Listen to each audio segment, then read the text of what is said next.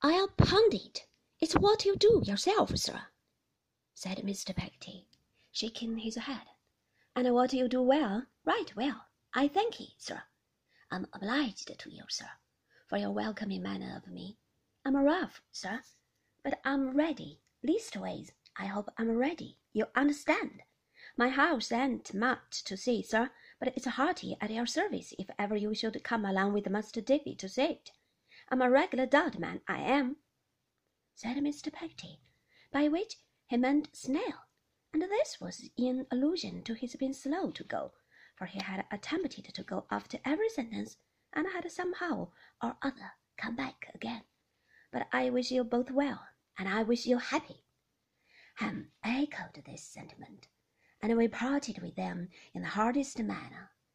I was almost tempted that evening to tell Steerforth about pretty little Emily, but I was too timid of mentioning her name, and too much afraid of his laughing at me. I remember that I thought a good deal, and in an uneasy sort of way, about Mr. Peggotty having said that she was getting on to be a woman, but I decided that it was nonsense. We transported the shellfish, or the relish, as Mr. Peggotty had modestly called it, up into our room unobserved, and made a great supper that evening. But Traddles couldn't get happily out of it. He was too unfortunate even to come through a supper like anybody else. He was taken ill in that night, quite prostrate he was, in consequence of cramp, and after being dragged with black and blue pills to an extent which Demple, whose father was a doctor, said was enough to undermine a horse's constitution, received a caning and six chapters of Greek Testament for refusing to confess. The rest of the half year is a jumble in my recollection of the daily strife and struggle of our lives of the waning summer and the changing season, of the frosty mornings when we were run out of bed, and the cold, cold smell of the dark nights when we were run into bed again, of the evening schoolroom dimly lighted and indifferently warmed, and the morning schoolroom which was nothing but a great shivering machine, of the alteration of boiled beef with roast beef, and boiled mutton with roast mutton.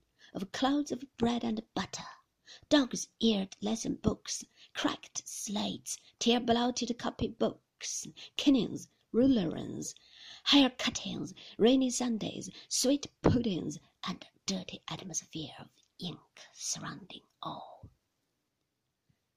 I well remember, though, how the distant idea of the holidays after seeming for an immense time to be a stationary speck, began to come toward us, and to grow and grow.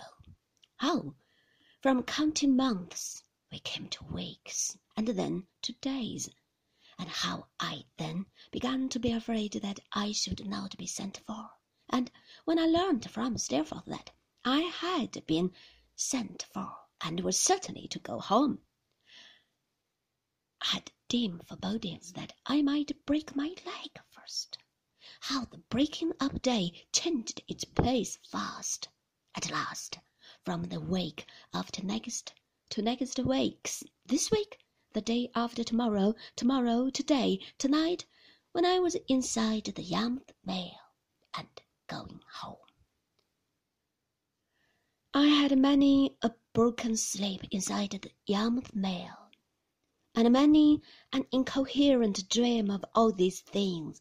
But when I awoke at intervals, the ground outside the window was not the playground of Salem House, and the sound in my ears was not the sound of Mr. Creakle giving it to Traddles, but the sound of the coachman touching up the horses.